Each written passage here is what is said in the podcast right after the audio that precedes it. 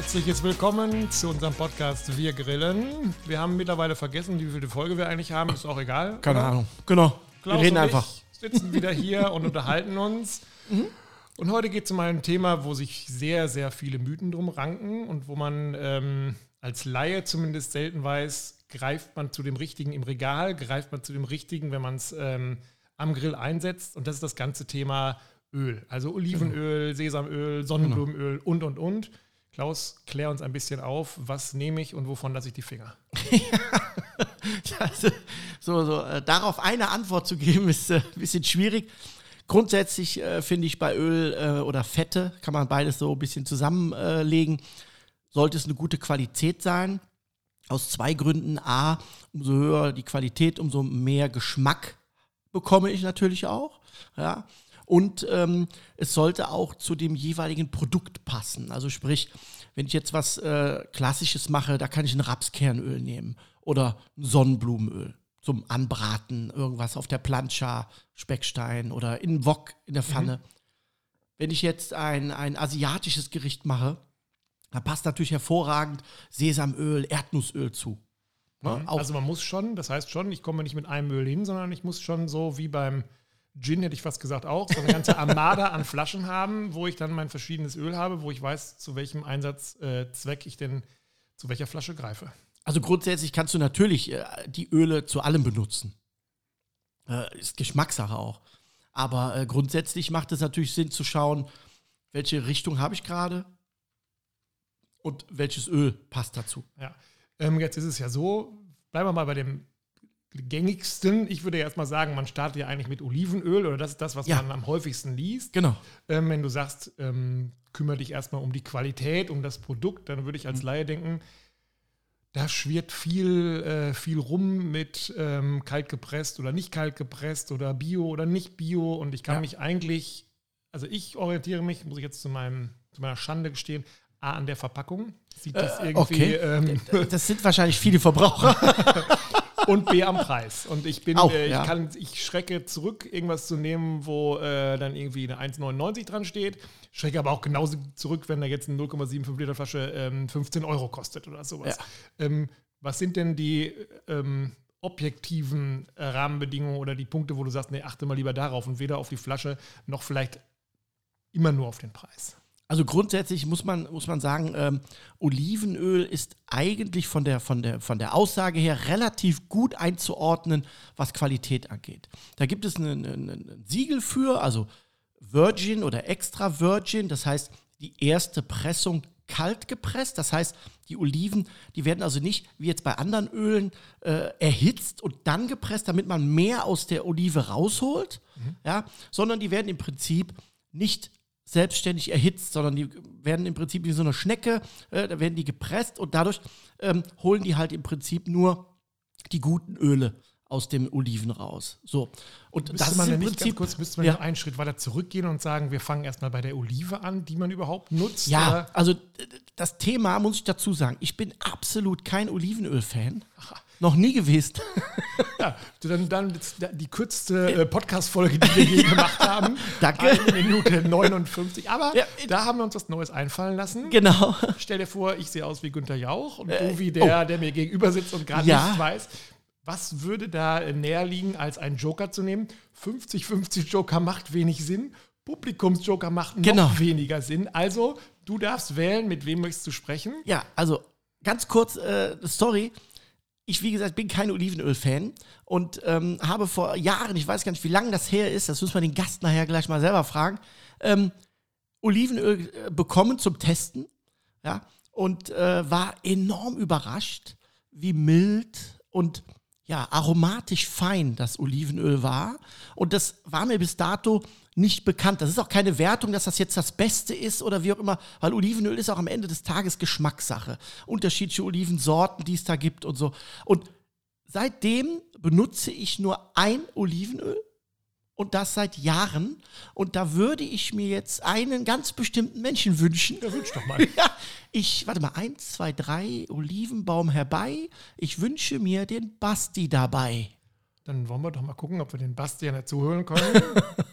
per Telefon, viele, viele Kilometer entfernt. Bastian, kannst du uns hören? Ja, ich kann euch hören. Aha, hi. Perfekt. Also dann, Klaus, stell du vor, wen wir da jetzt Ja. als Telefonjoker gezogen haben. Also, ähm, für mich wäre absolute äh, Olivenöl, äh, ich will nicht sagen äh, Favorit oder wie auch immer. Nein, das ist schwierig. Aber Bastian Jordan ist für mich äh, seit Jahren der, der für mich das für mich ja leckerste Olivenöl macht. Das ist aber wie gesagt äh, auch eigene Geschmacksgeschichte. Und äh, Basti, wie lange wie lange kennen wir uns jetzt schon? Weißt du es? Oh, sehr lang. Also 15 Jahre vielleicht. Ja, ne? Ja. Und, und äh, ich, ich kann mich noch erinnern, ähm, ich, ich meine, dein Vater wäre es gewesen, der mal auf so einer Veranstaltung mir so eine Flasche Olivenöl gegeben hat und gesagt hat, hier, probier mal. Und ich so, oh nee, nicht schon wieder ein Olivenöl. Und ich mag ja eigentlich gar kein Olivenöl. Und super Partnerschaft eigentlich, Bastian. Da hast du dir, ja genau den richtigen rausgesucht. genau. Aber ich muss dazu sagen, Vater war super nett und sagt, ja, probier einfach mal. Ich hatte so eine Kochshow und sagte, probier einfach mal. Und so ist auch bei mir über die Jahre auch äh, die Begeisterung zu dem Produkt gewachsen und ähm, ich habe seitdem, und das ist ganz, ganz, ganz ernst gemeint, ähm, wirklich kein anderes in dem Falle benutzt. Also seit Jahren benutze ich das Öl von Jordan. Okay, jetzt ist ja da so, man muss ja eine gewisse Gastfreundlichkeit ähm, auch äh, verbreiten und jetzt haben wir mal die Chance, jetzt haben wir auch mal einen Gast am Telefon, jetzt lass mal den noch mal ein bisschen erzählen Ja. und muss der Klaus ein bisschen leiser stellen. Bastian, erzähl du, was macht euer ähm, Öl aus? Wobei man ja vor allen Dingen als Laie, man guckt bei euch auf die äh, Homepage, guckt im Shop und sieht, ihr habt tatsächlich nur ein Öl, richtig? Das ist richtig, ja genau. Also was, was macht unser Öl aus? Also das ist im Grunde genommen relativ einfach erklärt. Unser Name ist ja der Familienname Jordan, ne? Mhm. Und ähm, das ist so ähnlich wie, wie die Familie Hip das immer macht. Dafür stehe ich mit meinem Namen und so weiter. Aber es, so einfach ist es letztlich eigentlich auch. Also meine Großeltern, die sind einfach Ende der 80er Jahre auf die Insel Lesbos nach Griechenland ausgewandert Von wo und aus? äh, von äh, Deutschland aus. Achso, die haben gesagt, ein bisschen Sonne kann nicht schaden und ein bisschen mehr Sonne und haben sich aufgemacht gen Süden. Okay. Grob gesagt, ja, ist ein bisschen anders als diese, als, als viele der Auswanderserien, die man vielleicht mal so sieht. Also, äh, Auswandererserien, das ist so gewesen, dass sie äh, tatsächlich schon vorher immer dahin gereist sind und die Gegend schon kannten und auch schon die Sprache gelernt hatten und sich dann letztlich einfach einen Traum erfüllt haben. Okay. Und da war das äh, Grundstück, was wir gekauft hatten, bestand aus 100 Olivenbäumen. Das war auch die Maßeinheit. Achso, da stand, achso, das war, man kauft ein Grundstück nicht in Quadratmeter, sondern in Olivenbäumen. Also es war dann um Pi mal Daumen, wurde dann gesagt, ja, das sind so ungefähr 4000 Quadratmeter. Und als dann später äh, mal das Grundstück richtig bemessen wurde, kam dann auch raus, dass es tatsächlich nur 3768 Quadratmeter sind. Aber es waren 100 Bäume. Aber die Bäume waren 100, das konnte man damals auch schon zählen. Und das hat auch gereicht. Und das ist auch egal gewesen am Ende, wie viel Quadratmeter genau das jetzt waren. Okay, war, war sofort die Idee, da ein Geschäft draus zu machen oder war erstmal, Nee. so, kommt man mit 100 Olivenbäumen weiter? Ich, ich habe keine Ahnung. Nein, gar nicht. Also das war, äh, es ging darum, um äh, einfach nur darum, dort sich ein, äh, ein Haus zu bauen auf diesem Grundstück, mitten im Nix. Da Mhm. musste man auch noch einen eigenen Brunnen bohren, Strom legen, Telefon legen und so, da war wirklich gar nichts. Wann, ganz kurz, Und- wann war das ungefähr? 89. Neun, also gar nicht so, also schon, aber mhm, okay, nicht so weit her. Ja. Und da haben, äh, haben meine Großeltern das einfach gemacht damals, gemeinsam mit meinen Eltern schon. Die waren auch schon mit dabei. Und äh, das Ergebnis war dann am Ende einfach, dass äh, äh, das Haus da stand und mein Großvater natürlich in der Zeit dann auch schon begonnen hat, die Oliven zu ernten. Mhm. Allerdings nicht mit einem Businessplan in der Tasche. Der hat da nie irgendwie überlegt, mit Geld zu verdienen oder irgendwas. Sondern das war einfach, äh, weil ihn das gereizt hat, aus den Oliven auch was zu machen, ne? die da gewachsen sind. Cool. Okay, hätte man hier 100 äh, Apfelbäume, würde man auch irgendwann auf die Idee kommen, die Apfel zu, äh, Äpfel zu ernten und so. Das ist genauso gemacht. Okay, das ist nicht, nicht überraschend. Okay, und dann irgendwann ist ja doch ein Business draus geworden. Ja, richtig. Also was äh, daraus tatsächlich dann entstanden ist, ist, dass äh, ähm, wir auch, oder beziehungsweise warum etwas daraus entstanden ist, weil wir halt beobachtet haben, dass drumherum ähm, äh, natürlich auch schon Oliven geerntet wurden und Olivenöl gemacht wurde aus der In auf der Insel. Es gibt insgesamt 11 Millionen Bäume auf der Insel. Und 11 ähm, Millionen. 11 Millionen, ja. Wobei ungefähr nur die Hälfte bewirtschaftet wird heute noch. Okay. Und äh, was uns damals gewundert hatte, beziehungsweise mein Vater, mein Großvater, war, was mit den, ähm, äh, was mit dem Öl gemacht wurde, nämlich nichts. Das wurde einfach nur in Bulk, äh, also in großen Mengen dann verkauft, Mhm. äh, meist in andere Länder. Und man, das Produkt hatte eigentlich keine Identität. Und da äh, war so ein bisschen der, der Ehrgeiz gepackt, dass man gesagt hat, wir produzieren das jetzt auf eine besondere Art und Weise und versuchen da eine Marke rauszumachen. Okay, das war, und das also war so ein bisschen cool. der Start, quasi zu sagen, jetzt wollen wir nochmal wollen wir noch mal sehen, ob nicht mehr geht, als das nur in äh, großen Fässern oder wie auch immer in Tanks zu verkaufen. Genau, in erster Linie, um dem Produkt eigentlich eine Identität zu verschaffen. Das war so ein bisschen die, die Hauptidee hinter der ganzen Geschichte. Und gibt es da so eine, nennt sich das Mühle oder sowas direkt um die Ecke, wo dann alle ähm, Grundbesitzer ihre ähm, Oliven hinbringen? Oder habt ihr so, dann so irgendwann sowas selber gemacht oder wie, wie ging das weiter? Nee, nee, also es gab mal ganz früher 120 Ölmühlen auf der Insel. Oh, 120 Ölmühlen. Und äh, dann äh, gab es irgendwann, ja, das war richtig viel, also sehr viele kleine. Dann gab es irgendwann mal nur noch vier große. Dann wurde das quasi alles verstaatlicht und dann gab es nur noch vier großen Genossenschaftsmühlen. Und mittlerweile gibt es so ungefähr knapp 40 Mühlen wieder. Und äh, wir arbeiten mit zwei Stück zusammen. Okay, also es ist eine Mühle im Grunde genommen. Also eine, eine Familie, die wir damals kennengelernt haben. Mit denen hatten wir dann mit einer Mühle zusammengearbeitet. Mittlerweile haben wir zwei Mühlen. Okay, das sind die, die euer Vertrauen gewonnen haben, wo ihr sagt, wenn wir da unsere Oliven hinbringen, dann kommt das dabei raus, was wir uns vorstellen. Ja, wir sind mittlerweile sogar zusammengewachsen. Also wir arbeiten mittlerweile zusammen. Okay. Sind beide Teilhaber von den Mühlen und einmal eine unten und eine oben, also im Tal und am Berg. Und äh, ja, machen das gemeinsam. Äh, apropos wachsen, wie viele ähm, Bäume sind da mittlerweile, die euch gehören oder die ihr bewirtschaftet? Also die uns gehören, sind mittlerweile 1000. Okay. Ähm, die wir bewirtschaften, sind mittlerweile äh, zwischen 40 und 50.000. Die pachtet man, so wie man hier äh, Land pachtet? Nee, nee, gar nicht. Also äh, wir sind quasi ähm, ein Teil dieses Bauernkreises und wir arbeiten mit knapp 100 Kleinbauernfamilien zusammen. Also es gibt auf Lesbos insgesamt 19.000 Kleinbauernfamilien und wir arbeiten eben mit einer Gruppe von 100 zusammen.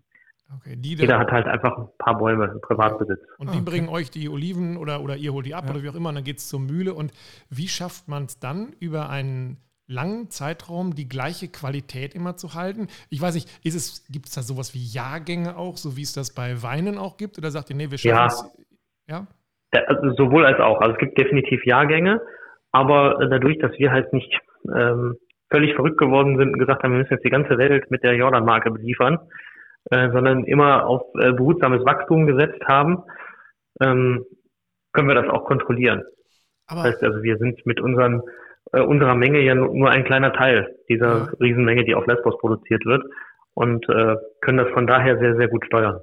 Aber äh, Basti, erklär mir mal, ähm, ich bin ja wirklich kein äh, ausgesprochener Olivenöl-Fan. Das hat, äh, hat er jetzt du. schon, hat er auch schon Ja, ich muss das nochmal betonen. Betont, mal betonen. Ja. Ähm, aber sag mir doch mal, wie er es hinbekommt. Ich benutze ja wirklich das Öl seit ich, Jahren. Und mhm. warum das Jordan-Olivenöl ja so, so mild und, und, und ähm, so aromatisch ist, weil ich habe ganz viele Öle. Ich kriege natürlich auch andere Öle zum Verkosten oder zu probieren. Und, und da habe ich immer, das eine ist der grasig, das eine hat äh, enorm viel Säure und so. Auch okay, auch super lecker, aber nicht meins. Erzähl mir mal, mhm. wie, wie, wie geht das, dass ihr wirklich über Jahre hinweg äh, ja eine gleichbleibende, also für mich eine gleichbleibende Qualität äh, da in die Flaschen füllt? Das sind verschiedene Faktoren. Also zum einen eben diese äh, quasi Auslese, die wir haben und die Begrenzung, dass wir halt da eben auch äh, immer genügend Auslese machen können am Ende des Tages.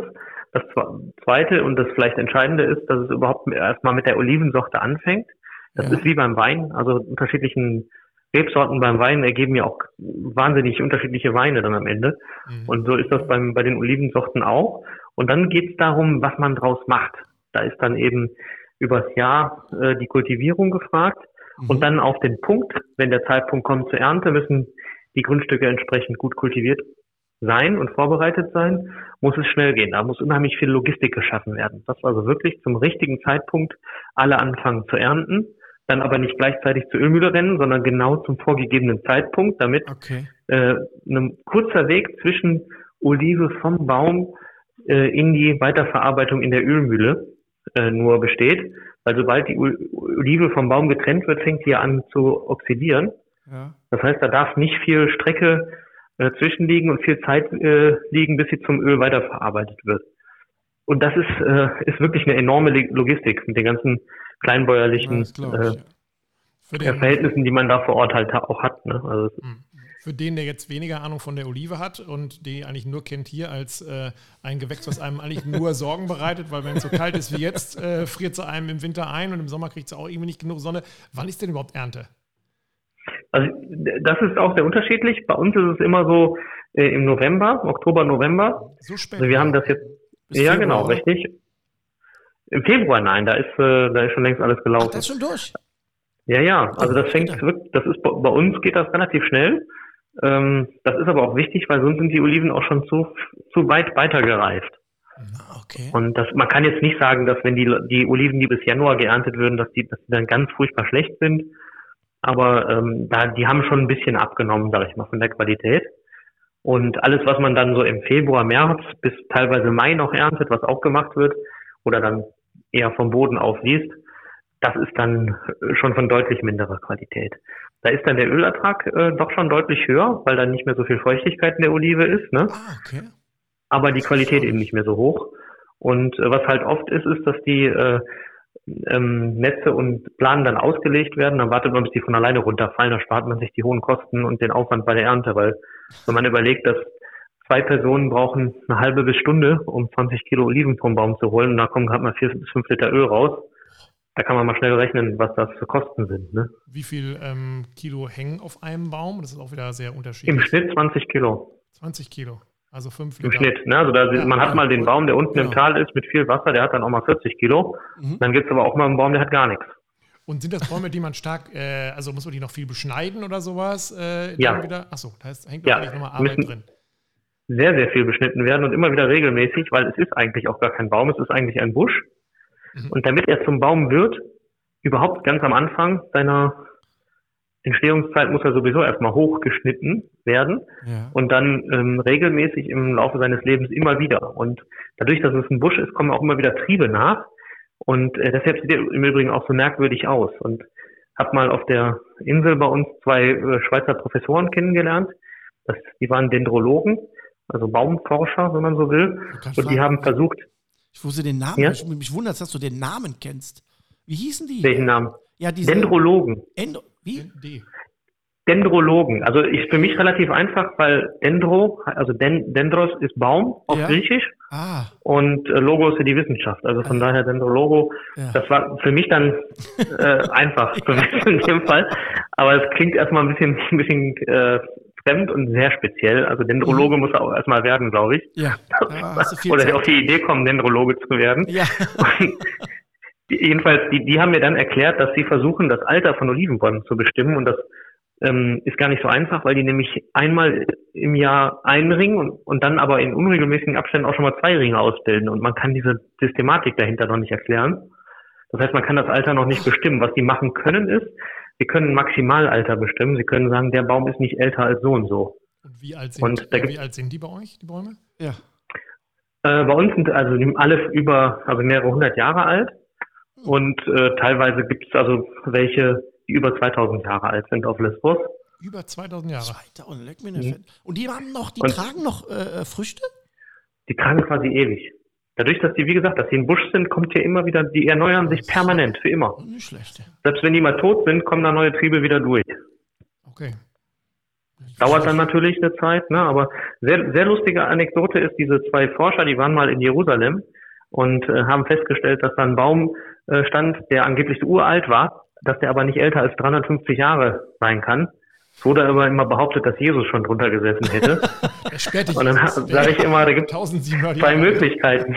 Entweder stimmt's nicht oder er ist halt nochmal auferstanden. Hat halt nur nicht so laut gesagt. Könnte 50-50, würde ich sagen.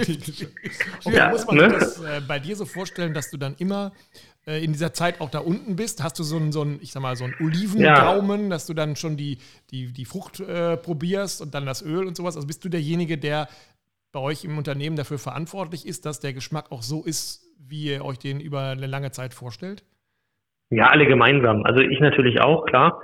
Aber äh, da bin ich ganz alleine nicht dran beteiligt. Also das sind auch die Menschen, die auf Lesbos leben, spielen eine große Rolle. Das sind ja welche, die machen das über Generationen, viel länger als ich schon.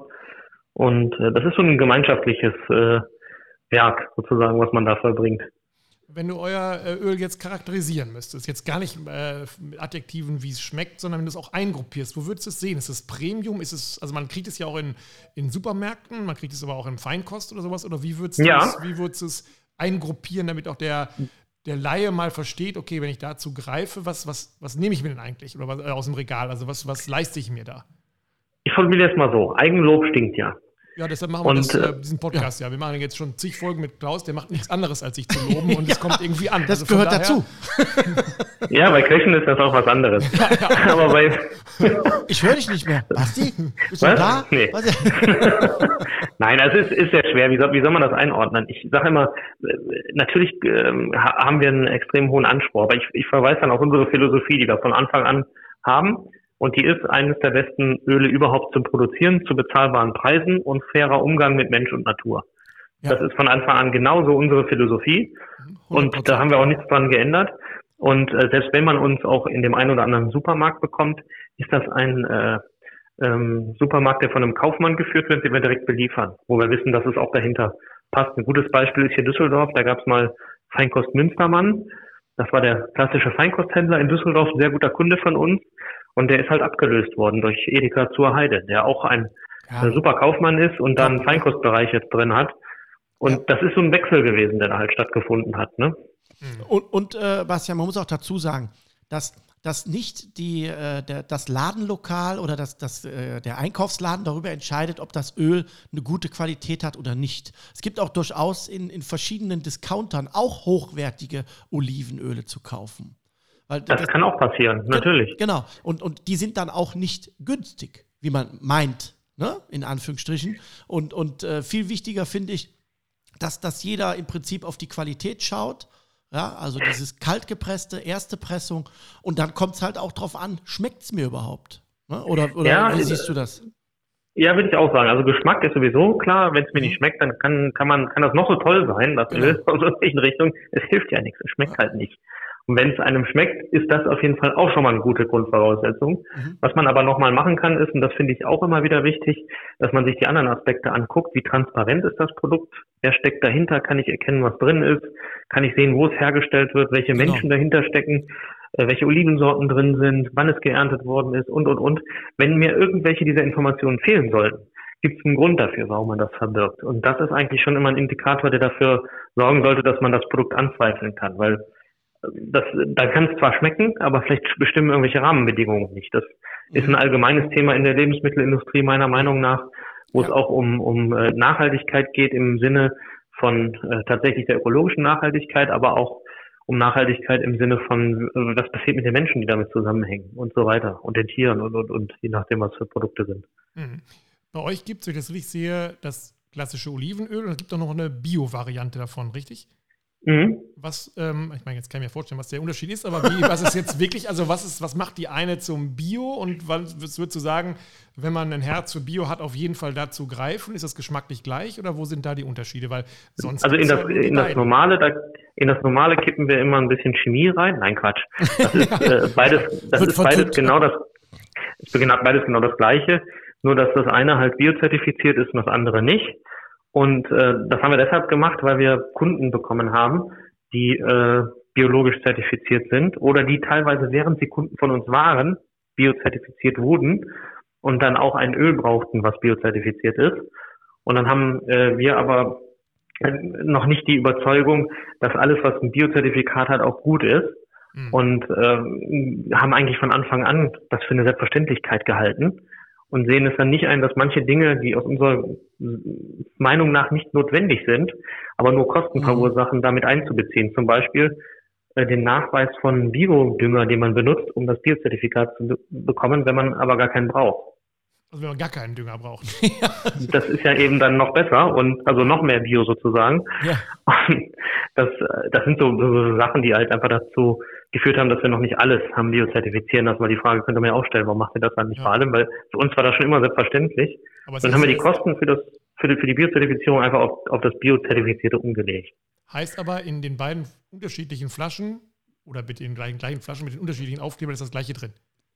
Im Grunde ja. Nur das, was man dann halt sagen kann, ist, dass die Grundstücke, die biozertifiziert sind, sind halt diese speziellen Grundstücke auch. Ja. Dann sind dann halt diese Lagen. Dass dann natürlich Nuancen im Unterschied irgendwo drin sind. Ja, aber die zu schmecken, das wäre dann schon sehr, sehr schwierig. Also das ja. technisch machbar, aber nicht hat, realistisch. Jetzt hat Klaus ja. eben erzählt, dass man eigentlich so eine ganze Armada von Ölsorten äh, braucht. Ist das bei euch auch so oder sagst du, nee, ich kann ja mit meinem einen Öl kann ich ja eigentlich alles machen. Da reibe ich mich mit ein, da koche ich mit, da ja. grille ich. Wie soll man das sagen? Also ich, ich kann mir zum Beispiel natürlich nicht vorstellen, äh, mein Leben lang einen Wein zu trinken. Ne? Also ich mhm. möchte ja, da fängt ja schon mit einem Weißwein und einem Rotwein an und geht über ein Rosé oder tausend verschiedene Rebsorten und und und. Ich würde jetzt aber auch nicht sagen, so, ich schmier mir jetzt morgens mein Brot mit der Butter, dann mittags äh, nehme ich die und abends die. Nee. Das gibt unterschiedliche Lebensmittel, wo das vielleicht nicht so nötig ist, dass ich dafür alle fünf Minuten ein anderes Produkt für nehme. Mhm. Äh, da ist bei dem Lebensmittel Olivenöl, glaube ich, auch der Fall, dass man mit einem, wenn es denn so ist wie unseres, gut fährt. Gibt andere, die sind extrem scharf, da würde man sich ja. manche Sachen, glaube ich, mit kaputt machen. Mhm. Und ich sag mal, ein Öl, was, was sowieso nicht schmeckt, das schmeckt halt sowieso nicht. Also das ist da nochmal was anderes. Also ich, ich glaube, dass unseres Shop Klaus das vielleicht bestätigen kann, ist schon so ein Allrounder, würde ich sagen. Genau, das ist auch das, was, was mich persönlich angesprochen hat und mich eigentlich äh, meinem auch im Beruf als Koch, auch in der Lehre schon, ja, ich will nicht sagen abgeschreckt hat, aber dieser enorm kräftige Geschmack von Oliven ne, oder, oder Säure und so. Und das war sehr speziell. Das heißt, du konntest es nicht einfach über einen Salat machen oder mal eben in eine Soße rühren oder in eine Mayonnaise zum Beispiel einrühren, weil dann hattest du diesen prägnanten Geschmack permanent. So. Mhm. Da ist natürlich die Gefahr hoch, dass äh, das die wenigsten mögen. Und das hat mich, wie gesagt, an Jordan, wie gesagt, äh, von Anfang an fasziniert, dass das wirklich sehr mild ist. Und ich mache viel damit. Ich mache Pestos damit, ich grille damit, ich brate damit. Ja, das ist ja auch ein Thema. Ja, ähm, äh, dass viele denken, dass man mit einem äh, guten Olivenöl nicht braten kann. Ich meine, ich würde jetzt nicht damit frittieren, das ist auch klar, aber mal in eine Pfanne und einmal braten und einmal Kruste kriegen und so, da, da wird ja auch nichts von dem Öl kaputt gemacht. Oder sehe ich das falsch, Basti? Erstens macht man nichts kaputt. Genau. Und äh, das ist, trägt ja auch positiv zum Geschmack bei, wenn ich ein leckeres Fett nehme. Das, was du kaputt machst, sind die Vitamine. Gut. Aber das ist, es macht das Öl nicht schlecht. Genau. Ich töte ja alles, was Vitamine hat, wird beim Erhitzen getötet. Ob ich jetzt Butter nehme oder Öl, äh, Olivenöl oder was auch immer. Also Vitamine genau. sterben sowieso sofort ja. bei Hitze.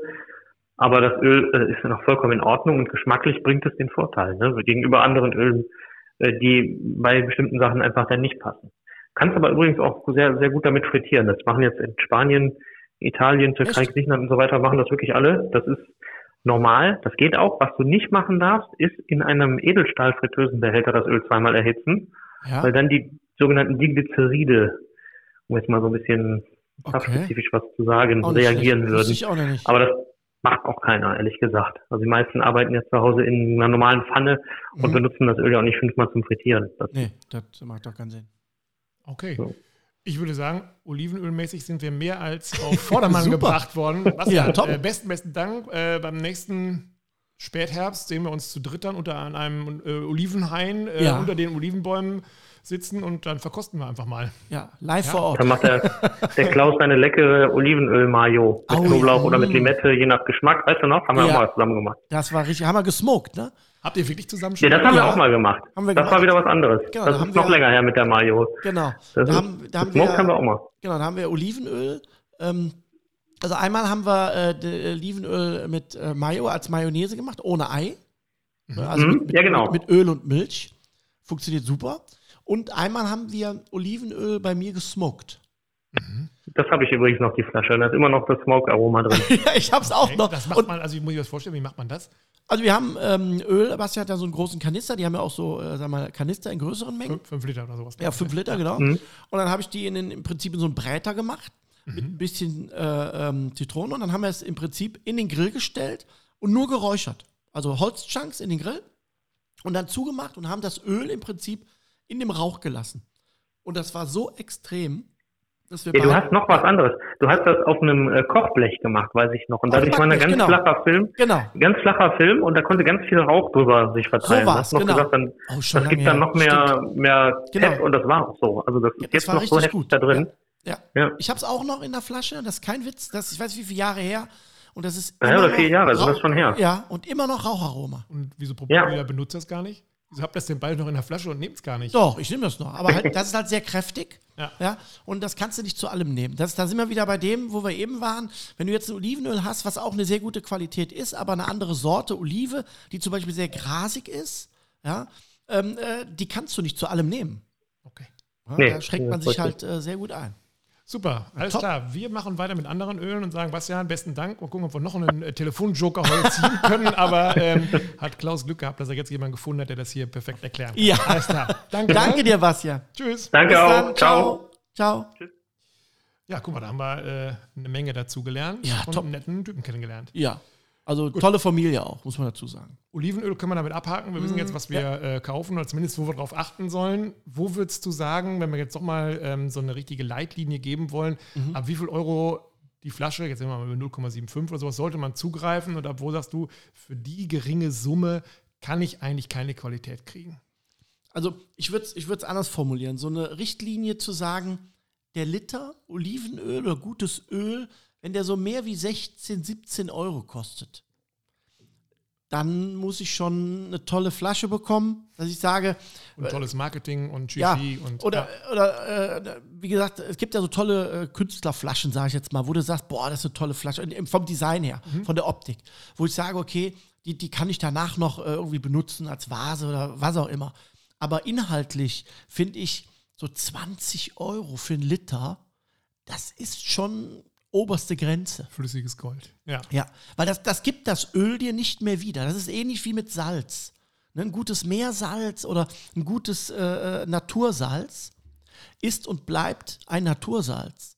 Und wenn ich jetzt da irgendwo von irgendjemandem, der das irgendwann nachts bei Vollmond oder was auch immer, das, das gibt es mir nachher nicht mehr wieder im ist, Essen. Es ist und bleibt ein Salz. Genau. Und nach unten würdest du irgendwie sagen, also wenn es jetzt 1,99 kostet, hu, Man muss ein bisschen aufpassen, dass das äh, so diese Supermarktregale, ähm, alles was, was so ab, ab Kniehöhe runtergeht, dann nicht mehr. Ja, weil das ist bewusst da unten, weil es am günstigsten ist. Und da gehört es auch hin, da unten. Richtig. Okay. Wenn man mit dir zusammen grillt, ähm, dann sieht man, du jonglierst mit irgendeinem Kernöl und dann kommt wieder ein Sonnenblumenöl. Wobei ich glaube, Sonnenblumenöl habe ich, glaube ich, noch nie gesehen, dass du das in der Hand hast. Also Sonnenblumen nehme ich, wenn ich jetzt zum Beispiel eine Mayonnaise mache. Mhm. Oder Dinge mache, die ich, wo ich das Öl benötige, um neutral zu sein. Okay. Dann würde ich ein Sonnenblumenöl empfehlen oder ein Distelöl. Weil die sind vom Geschmack her relativ neutral gegenüber jetzt zum Beispiel ein Rapskernöl oder ein Olivenöl oder ein Sesamöl äh, oder äh, was ich hier, Traubenkernöl, was da alle gibt. Ähm, die, die haben halt ein sehr kräftiges Aroma und das kann man, muss man auch sehr gezielt einsetzen. Aber jetzt nochmal, ähm, wir machen ja Podcast nicht nur für äh, Sterneköche und Leute, Nee, die äh, bin sich ja auch keiner. Nee, ich meine nur, sondern wir machen es ja auch für Leute, die vielleicht jetzt gerade damit anfangen und Mhm. sagen, okay, ich bin jetzt schon froh, dass ich mich vom Sonnenblumenöl weg hin zum Olivenöl gearbeitet Ja. habe. Wo würdest du denn sagen, was sind so die, die drei, die man erstmal haben sollte, mit denen man erstmal ähm, sich ausprobieren sollte? Oder sagst du, nee, kauf dir auch gleich ein Sesamöl oder kauf dir noch dies und das?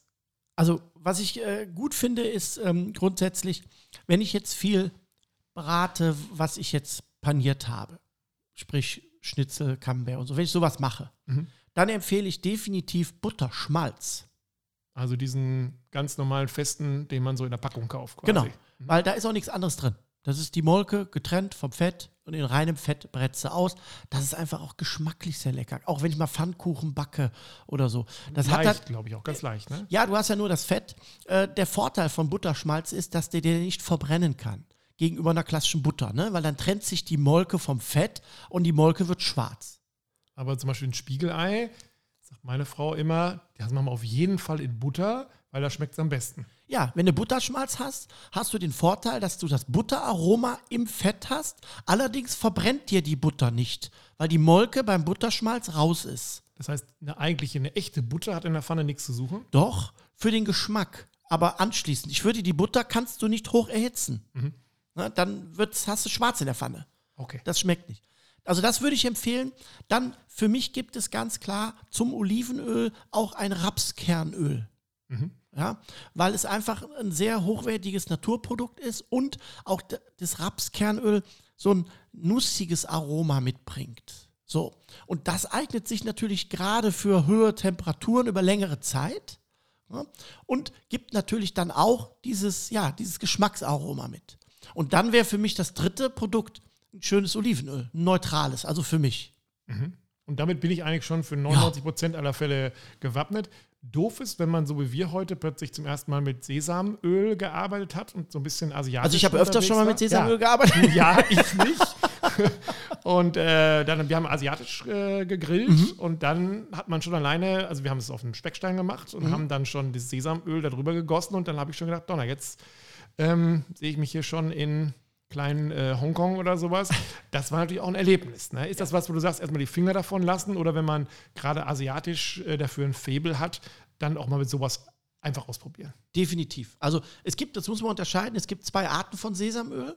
Es gibt einmal ähm, das naturbelassene Sesamöl, das wird ganz klassisch hergestellt, nicht geröstet. Das mhm. ist auch relativ hell und hat ein sehr mildes Aroma. So. Mhm. Das geröstete, was wir heute verwendet haben, ja wie du schon gerochen hast und wie der Name schon sagt, ist geröstet. Das riecht sehr kräftig nach Rauch, ja, also so gebrannt. Und das verleiht dem Gericht natürlich zusätzlich nochmal so eine, ja, asiatische Note und gibt dem Ganzen einfach ein tolles Aroma. Also würde ich definitiv empfehlen, und da gibt es mittlerweile auch kleinere Fläschchen. Also man muss jetzt nicht immer so einen halben Liter kaufen. Mhm. Da gibt es mittlerweile auch so 250 Milliliter Fläschchen. Aber wenn man jetzt mal Gemüse asiatisch in irgendeiner Form macht, man kann auch normales Gemüse machen. Ja. Einfach mal dieses geröstete nehmen. Ja, aber das hatte schon, hatte ja, wirklich was. Ne? Das war ich mag das sehr gerne. Wenn man jetzt so eine, mit so einer Plansche arbeitet oder irgendwas, wo man sagt, da will ich jetzt mein Fleisch gleich drauflegen mhm. und äh, brutzeln, Olivenöl oder dann doch lieber was anderes? Also grundsätzlich kannst du es machen. Ja? Mhm. Brattechnisch passiert da nichts, egal welches Öl. Ernährungsphysiologisch, klar, verändern wir. Ne? Vitamine gehen raus, ne? Röststoffe ja. entstehen, ne? Transfettsäuren entstehen. Aber ganz ehrlich, so lange und so viel Öl sollst du nicht nehmen, weil dann bist du am Frittieren. Ja. Ne? Aber trotzdem macht man ja so ein bisschen ja. kleinen Stritz da immer rein ja. oder sowas. Oder wenn man in der Pfanne was macht, immer ein klein bisschen. Das passt. Wie lange hält das eigentlich und wie lagere ich das am besten? Also ich habe mich jetzt vielleicht nicht, nicht für diesen 5-Liter-Kanister entschieden, aber wenn ich jetzt so ähm, eine Flasche habe, ein Liter, wenn ich jetzt nicht ein absoluter Öl-Junkie bin, komme ich da ja auch ja, eine gewisse komm, Zeit hin. Ja. Du nicht.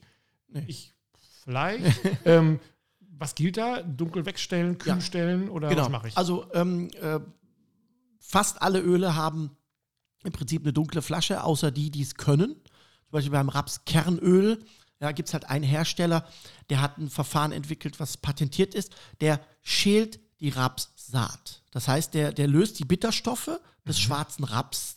Dadurch hast du keine Bitterstoffe im Öl und dadurch kann das in einer Glasflasche gelagert werden, ohne dass das Licht dem Öl etwas ausmacht. Da sind Olivenöle und andere Öle schon empfindlicher. Mhm. Ja, also ich würde sie definitiv dunkel lagern und natürlich trocken im Schrank irgendwo oder äh, Kühlschrank. Man kann auch ein Olivenöl sehr gut äh, im Kühlschrank lagern. Okay. Äh, und dann ähm, erkennt man auch äh, relativ schnell die Qualität, weil dann bildet sich so ein bisschen Fett.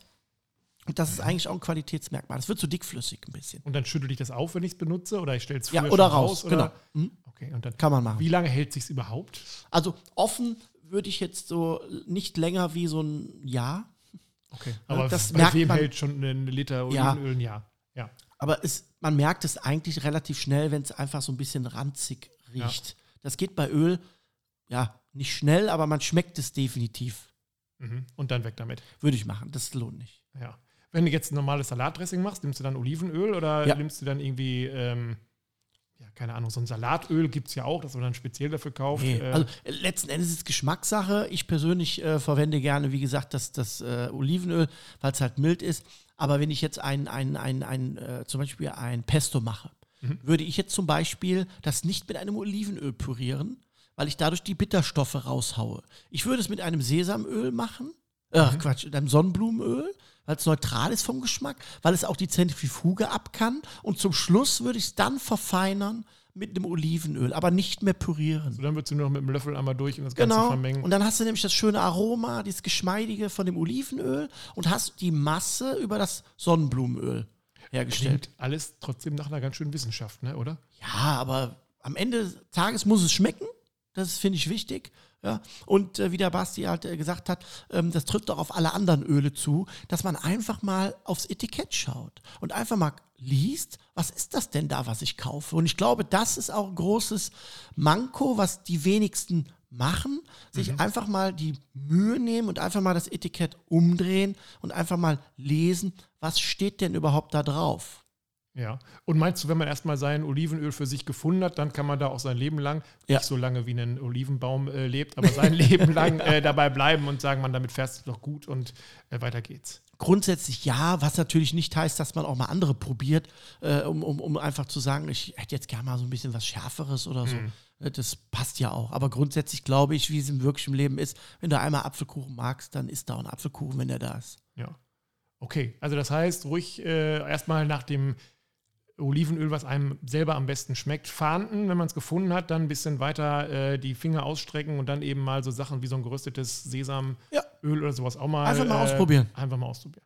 Ja, das klingt doch irgendwie nach einer ähm, nach einem guten Tipp und gleichzeitig trotzdem noch etwas, wo man sagt, da ist noch sehr viel Luft nach oben. Apropos Ja. Luft nach oben Oh. oder Luft zur Seite. Wir hören wieder unser, Ah, unsere Lieblingstiere, unsere kleinen Tierchen.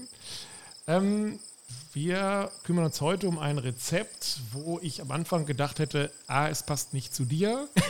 Oh Gott, was B, es passt auch gar nicht zu mir. Ähm, aber egal, wir haben Auberginen gegrillt. Oh, äh, ganz kurz. Klaus Breinig hat den Podcast verlassen. Genau, wir haben Auberginen gegrillt und ich Ja. kannte bis dato Auberginen eigentlich nur so, dass man die ähm, in dünne Scheiben äh, Mhm. schneidet, dann mit Olivenöl vielleicht bestreicht auf den Grill und es den Leuten ähm, serviert, die ähm, beim Steak sagen, okay, da bin ich raus.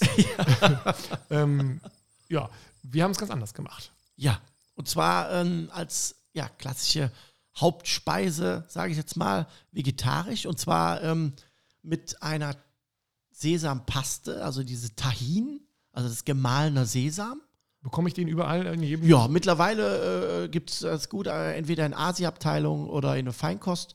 Ähm, und ähm, das ist ähm, im Prinzip der gemahlene Sesam und dann setzt sich nachher auch das Öl so ein bisschen ab. Das kennt der ein oder andere, wenn das Nutella-Glas mal so ein halbes Jahr gestanden hat. Ja. ähm, so ähnlich sieht das auch bei Tahin aus. Okay. Ne? Und dann die äh, Aubergine schön eingeritzt. Dann ist ganz wichtig, dass die gesalzen werden muss, damit der Reifeprozess stattfindet. Das heißt, äh, dieses Enzym rauskommt, dass ich sie garen kann, dass sie weich wird. Das macht der Grieche beim Moussaka, macht er das auch, damit die Au- Aubergine essbar wird. Weil du wirst das wahrscheinlich kennen, die, die quietscht dann schon mal. Genau.